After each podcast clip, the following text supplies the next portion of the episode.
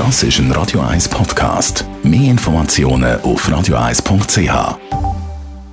Der Wohntipp auf Radio 1 wird Ihnen präsentiert vom Hauseigentümerverband Schweiz. www.hev-schweiz.ch Es ist bald wieder soweit und dann geht es ums Zügeln. Also zumindest bei denen, die die Wohnung wechseln wollen. Und wenn es ums Zügeln geht, gilt zuerst einmal alles in Kisten verpacken. Kann man es gut transportieren, klar.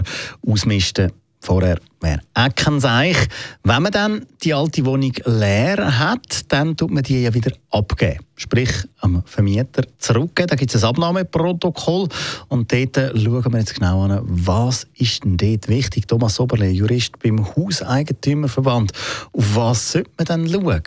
Also das Abnahmeprotokoll ist ja vor allem jetzt einmal auf der Vermieterseite etwas sehr Wichtiges, weil das Gesetz verlangt vom Vermieter, dass er Mängel, die er in der Wohnung feststellt und er der Meinung ist, der Mieter oder die Mieterin haftet dafür, äh, sofort rügen muss. Und das macht man jetzt in der Schweiz in der Regel mit einem sogenannten Abnahmeprotokoll.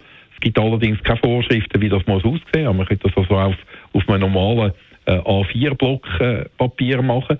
Wichtig ist, dass man in dem Abnahmeprotokoll Mängel festhält, dass der Vermieter anschreibt, wie man den Mangel äh, beseitigt, zum Beispiel durch einen Neuanstrich in gewissen Zimmern. Äh, zum Beispiel auch, was beim Rauchen häufig ein Problem ist, durch einen Grundanstrich, der den Nikotingeruch bindet. Und dass man dann auch noch sagt, wer für diese Mängel muss aufkommen. Und da ist es ja so, dass man davon ausgeht, wenn der Mieter etwas gemacht hat, wo er nicht hätte dürfen, wo also seine vertragliche Nutzung überschreitet, dass er dann muss haften. Aber die Haftung muss in dem Rückgabeprotokoll drinstehen. Auf der Mieterseite ist es wichtig, dass der Mieter etwas nicht unterschreibt, wenn er nicht damit einverstanden ist. Und das kann man ja dann auch gerade auf dem Protokoll festhalten, dass der Mieter die Haftung für Punkt, sagen wir 7 und 10 bestreitet.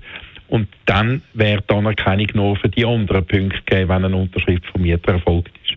Wenn man sich jetzt da eben nicht einig ist und man das auch so auf dem Protokoll festhält, was kann man nachher machen?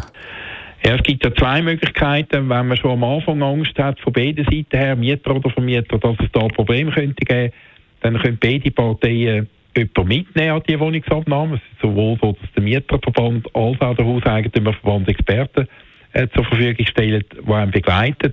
Wenn es im Nachhinein äh, Schwierigkeiten gibt, wenn man sich dort nicht kann finden kann, wenn zum Beispiel der Mieter nicht mit der Schlussabrechnung äh, einverstanden ist, äh, dann können beide Parteien die Schlichtungsbehörde für Mietsachen anrufen und die muss dann für, äh, schauen, dass man eine Vermittlung zwischen den Parteistandpunkten erreichen kann. Jetzt gibt es ja, ja Situationen, wo man immer mal wieder davon hört, dass der Vermieter zum Beispiel verlangt, dass eine Wohnung top blitzblank geputzt ist, obwohl nachher eine Totalsanierung ansteht oder teils sogar abgerissen wird. Wie sieht es eigentlich rechtlich aus? Also letzten Endes muss man immer äh, anschauen, was der Vermieter genau macht in der Wohnung. Oder nehmen wir jetzt mal an, will in einer Wohnung eine Küchensanierung machen, Küche ausreißen, neu machen äh, und vielleicht noch ein Parkett im Gang und den Wohn- und Schlafzimmer erneuern. Dann ist es klar, dass man nicht vom Mieter kann verlangen kann, dass er dort spezielle Reinigungsmaßnahmen ergreift. Was er sicher immer muss machen, ist die Wohnung räumen, die Sachen entsorgen, die er selber dort drin hat. Das ist nicht Sache vom Vermieter. Aber in dem Fall, den ich jetzt erwähnt habe, das Badzimmer als Beispiel, das würde bleiben, dann kann der Mieter nicht sagen, ja, das Badzimmer putze ich auch nicht, weil es gibt ja rundum sowieso Staub, oder? Weil das Badzimmer muss er dann putzen, das bleibt immer noch gleich und dann ist es nachher Sache von denen, die bauen dort rein, in dieser Wohnung, dass man dann das Bad und das Lavabo so abdeckt, dass es eben nicht mehr dreckig wird. Wenn es dann Baustaub gibt in dieser Wohnung, ist das nicht mehr Sache vom Mieter, also nach der Sanierung, muss auf jeden Fall dann der Vermieter die Kosten tragen. Was nie zulässig ist, ist, wenn ein Vermieter, aus was für Gründen auch immer, einem Mieter sagt, er müsse Geräte, zum Beispiel einen alten Kühlschrank oder einen alten Backofen, noch äh, gründlich einigen, wenn es klar ist, dass das Gerät eh rausgekehrt wird, das wäre schikanös und nicht gestattet. Danke vielmals. Thomas Oberle, Jurist beim Hauseigentümerverband Schweiz.